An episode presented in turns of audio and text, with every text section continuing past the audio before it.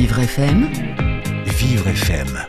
jusqu'à 11h, Les spécialistes de Vivre FM, c'est vous. Benjamin Moreau, Carole Clémence. Bonjour Carole. Bonjour Benjamin. Euh, Dans votre émission aujourd'hui, Association Solidaire, on va parler de la BPCO. Qu'est-ce que c'est? Exactement, la BPCO, c'est une maladie respiratoire qui touche environ 3 500 000 personnes en France, euh, dont 17 500 meurent chaque année. C'est une maladie euh, qui, qui, est, qui, touche beaucoup de monde, qui est peu connue, dont on va parler aujourd'hui, c'est la bronchopneumopathie chronique obstructive.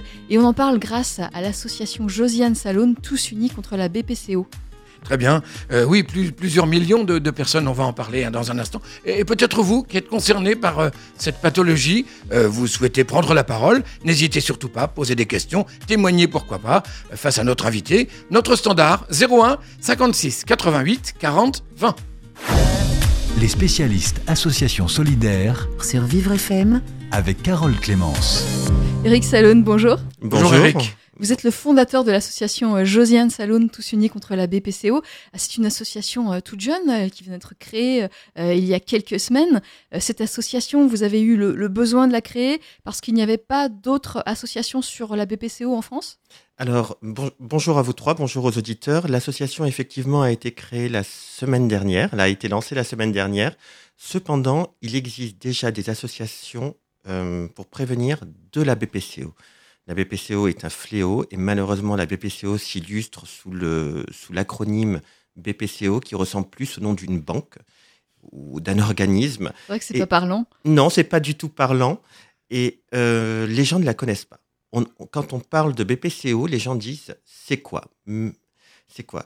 En fait, ma mère a, été- a, euh, était atteinte d'une BPCO. Elle est décédée malheureusement. Exactement, l'association qui porte son nom. Elle est décédée en 2016 et pendant près de quatre ans, nous avons ensemble traversé quatre ans, euh, je vais dire, d'interrogation, d'errement, parce que la BPCO, ce n'est pas le premier, ce qu'il faut savoir, ce n'est pas le premier diagnostic qui sera posé. C'est-à-dire quel sera le, le premier diagnostic posé? Alors, le premier diagnostic posé, déjà, les symptômes sont très lents à arriver, Carole. Ils mettent des années, puisque la BPCO se situe euh, sur, euh, sur, sur une large échelle. BPCO 1 à BPCO 4, qui est une BPCO sévère. Les premiers symptômes sont essoufflement, fatigue au réveil. Oui. Alors là, on peut effectivement, on peut par exemple parler, si on dit fatigue au réveil, euh, on va parler par exemple d'apnée du sommeil, c'est ça, des choses comme ça? Exactement. Ou alors, vous savez, ou alors, vous savez, on parle aussi de dépression. Ah, madame, vous êtes un peu fatiguée ces temps-ci. Changement de temps. Prenez des vitamines. C'est un peu le problème des médecins quand ils savent pas, ils disent euh, c'est la tête. En gros, hein. Alors, je, attention, je ne jette pas du tout Ah non, la non, non, pierre sur je- le je- corps médical, mais c'est vrai que les gens ne savent pas et que inconsciemment, l'être humain est optimiste et ne veut pas dramatiser, ne veut pas tout de suite mettre un nom très dur. Donc c'est une maladie qui s'installe sans provoquer de symptômes particuliers, de symptômes euh, reconnaissables. Euh, Est-ce qu'on peut partir de, de votre histoire à vous, de, l'histoire de, de Josiane, votre mère, justement, qui donne le nom à votre association? Euh, Comment a-t-elle vécu les choses? Comment la maladie s'est déclarée chez elle et comment a-t-elle été dépistée? Alors, elle a été dépistée trop tard, malheureusement. Elle a été dépistée uniquement en stade 4. Euh. C'est-à-dire le stade ultime? Le stade ultime, tout à fait, avec uniquement euh, 30, 30% de capacité respiratoire, puisque lorsqu'on est en BPCO 1, la la capacité respiratoire est diminuée, certes, mais les gestes de la vie de tous les jours n'en sont pas forcément gênés. On s'en rend compte quand on ne peut plus faire ses courses, quand on ne peut plus monter un pack d'eau, quand on a même du mal à faire son lit le matin. Et malheureusement, ce qui est commun à toutes les, à toutes les pathologies, à toutes les maladies, on en a honte, on n'a pas forcément envie de, de, dévoiler au quotidien les symptômes à ses proches qui, eux, sont pour la plupart bien et qui n'ont pas forcément aussi envie de l'entendre car il y a un reflet miroir chez les personnes qui, qui vont bien. Euh, Alors, chez votre mère, euh, justement, c'est- ça s'est traduit par une fatigue, un essoufflement, c'est ça? Est-ce qu'on peut Exactement. Alors, elle fumait. Je. Ça déjà, j'allais dire que c'est déjà. contre-productif hein, bah, face à une maladie comme la BPCO ou est-ce que, ou est-ce que la, la- la fumée, justement, euh, peut provoquer la BPCO Alors, la fumée, le tabac provoque la BPCO. Le tabac est, euh, dans 80% des cas, responsable de la BPCO. Les premiers signes de la BPCO, c'est ce qu'on appelle la toux du fumeur, la petite toux, vous savez, au réveil. La toux un peu grasse Exactement. Qui, ça. pa- qui passe au bout de trois minutes, que, tout- que beaucoup de fumeurs connaissent malheureusement, la toux qui passe après un café et après aussi une cigarette malheureusement, et la, journée et la journée démarre. Essoufflement dans les gestes quotidiens et aussi une sensation euh, d'étouffement par la suite, d'étouffement lorsqu'on fait les gestes, les, euh, les gestes simples. Et- comment faire la différence justement entre euh, ces symptômes et, et, euh, qui sont synonymes de BPCO et, et ceux que peut avoir un fumeur qui fume beaucoup, qui va avoir ça naturellement parce que euh, Parce que les poumons sont encrassés, c'est ça. Exactement, les poumons sont, sont encrassés, tout à fait. Ce qu'il faut en premier, aller voir son médecin généraliste et surtout ne pas lui mentir, lui dire je fume tant. Le, le fumeur a tendance à minimiser aussi ce qu'il fume et je le sais par, je le sais par expérience. Attention, je ne jette pas non plus la pierre sur les gens, sur les gens qui fument. Ils sont conscients de ça, mais ils, ils doivent être aussi conscients c'est porteur de maladies à long terme. à Faut très pas être dans le déni, quoi. il ne faut pas être dans le déni. La première des choses est d'aller voir son médecin généraliste, tout simplement, de lui dire j'ai une, j'ai une petite toux au réveil, je me sens fatigué, attention, je fume, y a-t-il un risque de BPCO Ouais. Mais Eric, j'ai une question. Vous disiez, ma maman, Josiane, a été diagnostiquée bien trop tard. Ça veut dire que si elle avait été diagnostiquée plus tôt, euh, cette maladie n'est pas forcément euh, évolutive et, et complètement, et on peut la stopper, on peut la ralentir. Qu'est-ce que qu'est-ce qu'on peut faire face à une maladie comme la, la BPCO Alors, on peut la ralentir, mais ce qui est perdu en termes de capacité respiratoire, de capacité pulmonaire, est perdu irrémédiablement perdu. Donc, on peut la ralentir, on peut améliorer le quotidien avec des soins, avec de la kiné respiratoire, mais pour cela, il faut que la maladie soit prise le plus, euh, le plus tôt possible. Tout à fait. Et ne pas confondre les symptômes de la maladie, de la maladie de la BPCO, qui provoquent d'autres, euh, qui provoquent d'autres, euh, maladies. d'autres symptômes et qui provoquent d'autres maladies, vous dites. Exactement. Par Ne- exemple. Alors, dans le cas de ma mère, mais bon, ce n'est qu'un cas parmi tant d'autres, puisque chaque cas est différent, euh, son essoufflement lui provoquait de la dyspnée, et donc la dyspnée, qui est un problème respiratoire, lui provoquait de l'arythmie.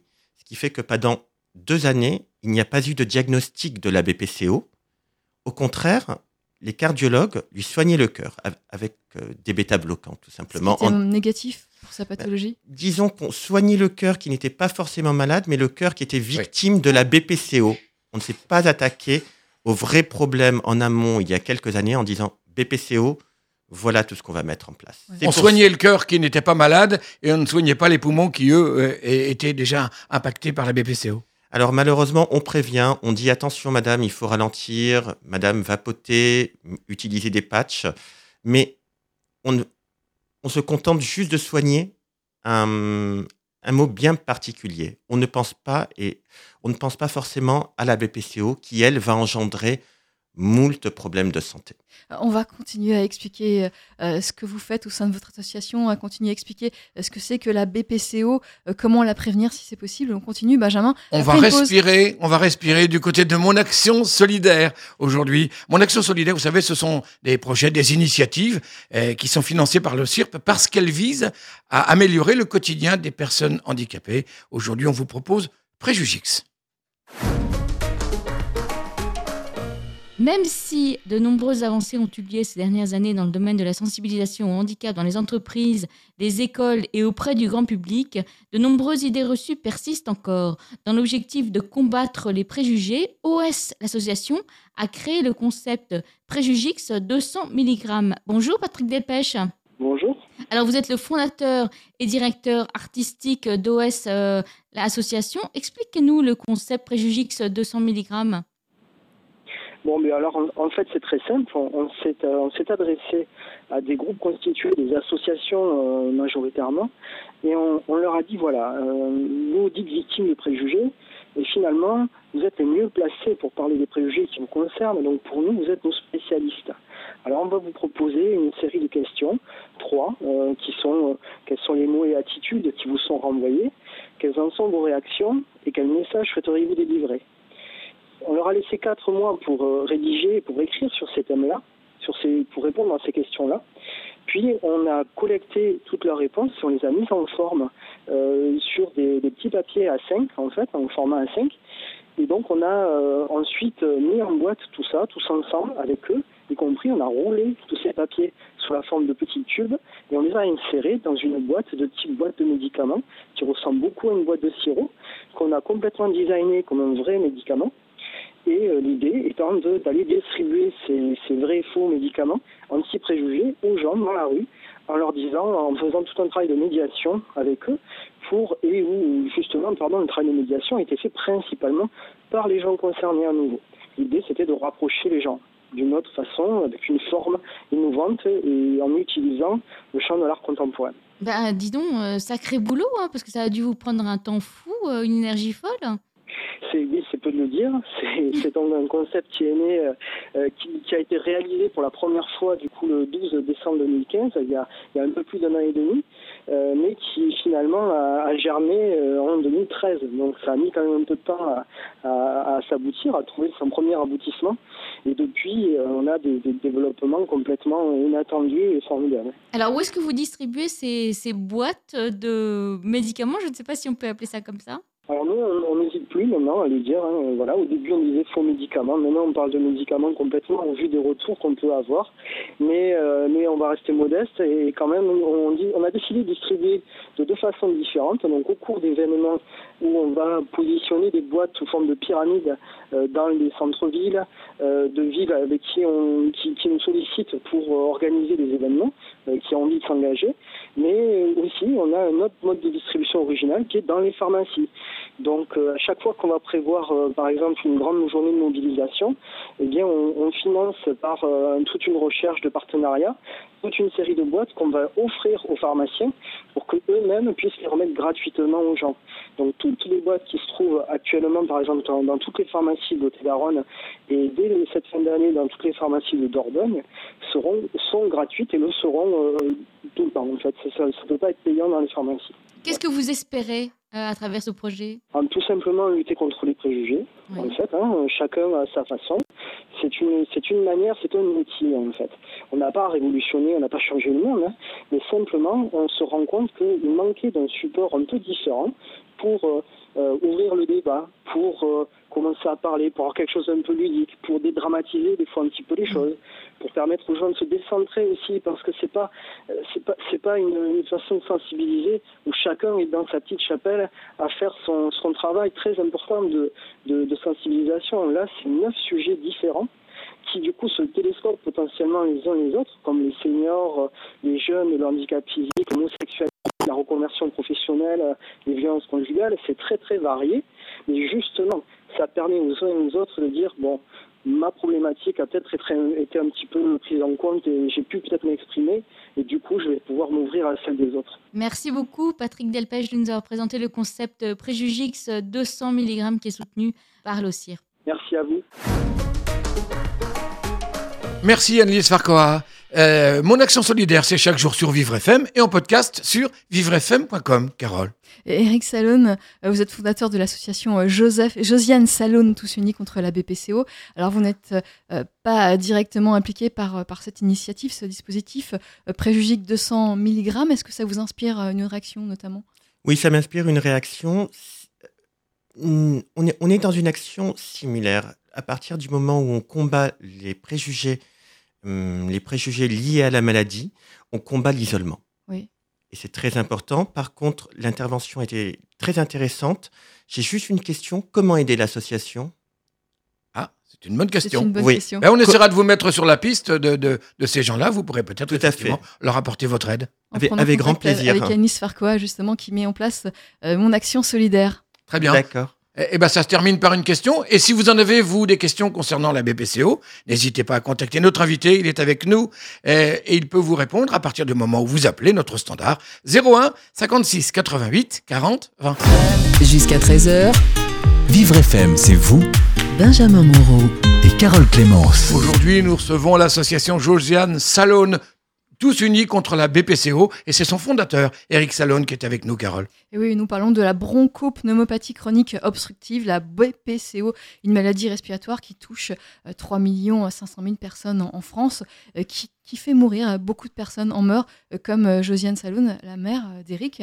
On en a parlé. On peut peut-être expliquer un peu plus ce que cette maladie fait. Donc cette maladie, on, a, on a combien de chances d'en mourir une fois qu'on en est atteint? Combien de risques Est-ce oui. qu'on a, est qu'on a des, des statistiques sur le sujet? Non, malheureusement, nous n'avons pas de statistiques sur le sujet parce que la maladie est encore floue pour beaucoup de gens. La BPCO conduit à d'autres maladies. D'autres maladies qui sont déshydratation, problèmes cardiaques, lesquels entraînent la mort. Mais tout vient de la BPCO. D'accord. Et ça, ça, on peut euh, dépister la, la BPCO. Il y a des tests qui, Tout à qui fait. fonctionnent aujourd'hui? Tout à fait. Alors, en premier, le généraliste. On se sent essoufflé, on tousse le matin, on se sent fatigué, on sait qu'on fume. Ne pas hésiter à prendre contact avec son généraliste, lui dire voilà, je fume, voilà, j'ai ces symptômes-là, et demander tout simplement un examen qui, est très simple, qui est la spirométrie. On s'ouvre dans un petit tube pour connaître la capacité respiratoire. Ensuite, d'autres examens viennent en complément, comme les tests à l'effort faits par les, hum, par les pneumologues, les tests à l'effort, les gaz du sang aussi, pour voir le taux d'oxygène dans le sang, c'est très important.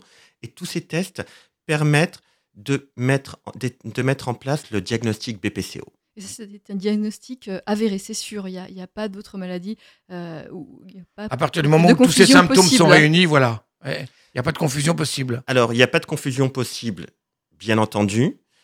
Cependant, je ne suis pas médecin et il faut passer par son médecin généraliste pour, pour un premier di- diagnostic. Lequel oui. Je vous en prie. Justement, les médecins généralistes, ils sont bien au courant. Aujourd'hui, la BPCO, c'est bien connu. Alors, vous le disiez, hein, euh, 3 500 000 personnes impactées. Ça veut dire que ça fait du monde quand même. Mais euh, est-ce que le milieu médical, est-ce que les médecins généralistes sont bien au courant de ça? Est-ce que tout de suite, ils vous mettent sur la piste? Hein, Puisque vous disiez que votre maman elle-même n'a pas été diagnostiquée euh, assez précocement. Non. Alors, ne met pas sur la piste de la BPCO. La BPCO est un mot que j'ai découvert pour la première fois fin 2015. Fin 2015, grâce à une équipe formidable au sein de la, à la, Pitié, à la Salpêtrière à Paris, qui a toute une cellule dédiée justement aux soins respiratoires et à la BPCO. Et là, nous avons découvert le mot BPCO.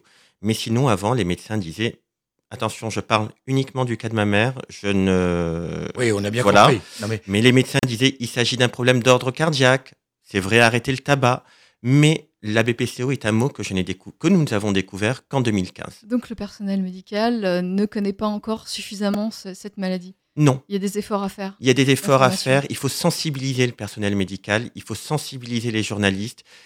Il faut sensibiliser les médecins également. Il faut que ces quatre, que cet acronyme dévastateur BPCO euh, vienne immédiatement en tête. il Parce faut que ça devienne un vrai mot, quoi. J'allais dire, au- aujourd'hui, ce sont quatre lettres. Il faut que euh, bientôt ce soit dans, dans, dans tous les dictionnaires BPCO. Voilà ce que ça veut dire et, et voilà ce par quoi ça peut arriver. Exactement, d'autant plus que la maladie touche de plus en plus de femmes. Les femmes sont de plus en plus vulnérables face à la BPCO. Elles se sentent en permanence fatiguées. Les femmes fument de plus en plus jeunes. Aujourd'hui, je vois des jeunes filles de 12-14 ans déjà en train de fumer. C'est ce qu'il explique.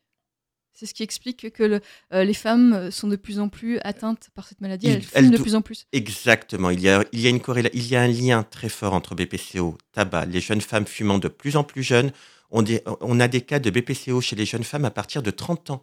Vous imaginez l'espérance de vie c'est On va éviter aussi la confusion parce que là, on est en train de parler des femmes, hein, puisqu'on parle notamment de votre maman qui a été Oui. touchée par la BPCO, mais il faut pas dire que les hommes en sont exclus. Hein. Ah non, les, non, non, non, les hommes ne sont pas exclus de la BPCO, mais disons que dans l'inconscient collectif, collectif l'image de l'homme, la cigarette, l'image du fumeur est, Oui, mais vient plus facilement à l'esprit que l'image de la femme de plus en plus jeune. pourquoi est-ce que les hommes qui fument également en nombre, pourquoi ne sont-ils pas plus atteints par cette maladie? Est-ce qu'il y a une différence génétique? Les- mm, alors les hommes sont euh, tout autant atteints par la maladie, mais le- la proportion de, de femmes qui fument augmente.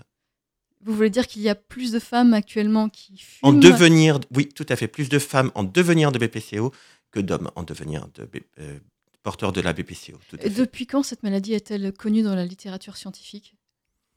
Fin des années 90, c'est une maladie nouvelle? C'est récent. C'est c'est récent, tout à fait. C'est vraiment lié au tabac?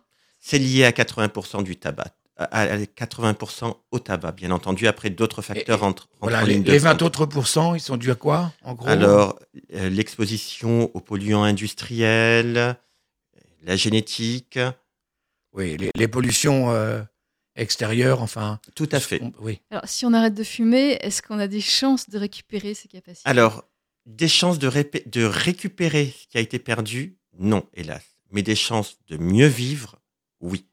De ne pas altérer encore plus sa fonction respiratoire, parce qu'une fonction respiratoire altérée, c'est un handicap au quotidien. Euh, Comment faire euh, justement pour se soigner? Est-ce qu'il y a euh, euh, des médicaments qui fonctionnent? Est-ce qu'on peut, on peut parvenir à, à- à stopper la maladie et à vivre, à vivre correctement Oui, on peut, évidemment, il faut l'arrêter. Il, faut prendre conscience le plus rapidement possible de cette maladie afin de pouvoir intervenir au stade 1, 2, ne pas intervenir, j'allais dire, en phase, en phase critique de, de la maladie. Et après, prendre en compte la maladie parce que la maladie euh, change la façon de vivre. Totalement. On ne peut plus travailler, on ne peut plus faire d'activités. On ne peut plus faire d'activité, bien que le sport, l'activité sportive, l'activité physique soit vivement euh, Conseillé. cons- conseillé, tout à fait. Il faut voir un kiné pour des exercices de, de kiné respiratoire. Il faut réapprendre une façon de vivre. Une façon de vivre différente, plus Tout à fait. sédentaire, plus. Et ce sera meilleur pour la tête également, parce que vous parliez de dépression. Je ne sais pas si votre maman a été touchée par la dépression, mais ça fait aussi partie de, justement de, de ces symptômes qu'on peut rencontrer lors d'une BPCO. Exactement, ça fait partie des symptômes que l'on peut rencontrer euh, lors d'une BPCO. Et on- il y a encore quelques années, on avait coutume de dire, bon, c'est une, c'est une petite dépression. Voilà. On, s'arrêtait là. Cette, cette maladie, la BPCO, la bronchopneumopathie chronique obstructive, on continue d'en parler, euh, Benjamin, on continue d'en parler dans Association euh, solidaire, euh, juste après une pause. Absolument. Et vous pouvez nous appeler si vous voulez poser des questions à notre invité. N'hésitez pas. 01 56 88 40. Jusqu'à 13h, Vivre FM, c'est vous Benjamin Moreau. et Carole Clémence. Aujourd'hui, dans Association Solidaire, nous parlons BPCO. Euh, et on, on va tout vous dire sur cette euh, maladie avec euh, notre invité qui est le fondateur de l'association Josiane Salone, tous unis contre la BPCO. Oui, nous sommes avec Eric Salone. Alors, Eric, vous avez créé cette association euh, mais il y a quelques semaines. Euh, votre mère est décédée en, en 2016 à l'âge de 68 ans, euh, Josiane. Euh, vous avez attendu deux ans pour euh, créer cette association. Euh, Qu'est-ce qui, quel a été votre chemin? Alors, mon chemin, euh, l'idée de, l'idée de cette association avait germé alors que ma mère était encore en vie, aux alentours des 67 ans. Elle était peinée de voir que les gens ne connaissaient pas la BPCO. Et elle m'avait dit, on va créer une association pour sensibiliser, pour en parler, pour, euh, pour alerter. Malheureusement, je n'ai pas pu le faire avec elle. Elle est décédée effectivement euh, fin 2016. Bon, Il y a eu euh, l'année 2017 qui est... Il faut se remettre de ces événements. Et l'idée de, l'association ne m'avait jamais lâché. Cependant, je me suis dit, une association, il existe déjà des associations. Si c'est pour faire doublon, si c'est pour empiler les associations qui ont un rôle euh, similaire, finalement, c'est contre-productif puisque le discours, euh, le discours est différent pour une même cause. Je me suis dit. Vous ne vous retrouviez pas dans le- les autres associations? Alors, les autres associations sont très bien. Les autres associations ont un rôle d'information qui sont très bien. Cependant, pour avoir vécu près de, durant ces quatre années de maladie euh, auprès de ma mère, j'ai constaté une chose, c'est que euh, la maladie, quelle que soit la maladie, provoque l'isolement. Les gens ont honte déjà de dire qu'ils sont malades. Ils ont honte de l'admettre aussi en premier. Ils sont gênés. Donc, que veulent-ils? Ils veulent tout simplement vivre normalement. Et il manquait, au sein de toutes les associations que j'ai pu voir, il manquait une plateforme d'échange, puisqu'aujourd'hui les gens sont de plus en plus connectés, mais les gens sont, euh, et justement, euh, plus les gens sont connectés, plus les gens sont seuls. C'est un, paradoxe de notre société moderne. Et il manquait justement une association qui informe, qui prévienne, qui incite à consulter, à, euh, à consulter son médecin, le corps médical pour des diagnostics, puisque le site est là pour informer, mais le site, ne, euh, le site ne se substitue pas à un médecin. Mais par contre, le site met en relation euh, tous les malades, tous les malades atteints de la, de la BPCO sur, euh, sur On la a une page. carte, c'est ça? Oui, tout à fait. En fait, le- la personne concernée s'inscrit, nous envoie un mail, il y a l'accès adhérent avec des champs à remplir. Elle, s'inscrit, elle va créer son maillon. À partir de ce moment-là, nous, nous reprenons contact avec elle et lui donnons accès à ses codes afin qu'elle puisse correspondre avec les personnes de son entourage, souvent, ou de son, de son voisinage atteint par la BPCO. Le système marche par géolocalisation parce que, euh, quelque, alors la BPCO, il y a différents stades, de 1 à 4, mais euh, tout geste du quotidien devient difficile. Et ce système d'entraide permettra aux malades de s'aider, de s'aider à faire leurs courses, de s'aider à se comprendre tout simplement, à comprendre leurs symptômes, à les partager et finalement à être plus forts entre eux. Et c'est ce qui manquait dans les autres associations. Est-ce que vous, vous avez fait également un appel euh, aux bénévoles qui seraient sensibilisés à cette maladie et qui pourraient aider leurs voisins à atteindre cette maladie Bien entendu, bien entendu, il faut, il faut déjà, il faut un diagnostic, bien entendu, sur la BPCO. Et ensuite, que les bénévoles n'hésitent pas, parce que plus nous serons nombreux sur, ce, sur cette plateforme d'échange, et plus nous arriverons à briser la chaîne de l'isolement, et donc à prévenir pour un dépistage précoce. Et Sous part- quelle forme est cette plateforme d'échange? C'est sous une forme de. euh, ça ressemble à Facebook, ça ressemble à un forum, ça ressemble à quoi? C'est un forum, exactement. C'est un forum avec une option chat. C'est un forum où euh, les, les malades sont, sont classés par département afin d'avoir un accès euh, rapide aux, à la à la- aux malades concernés proches de chez soi. Et C'est gratuit? Ah, c'est entièrement gratuit.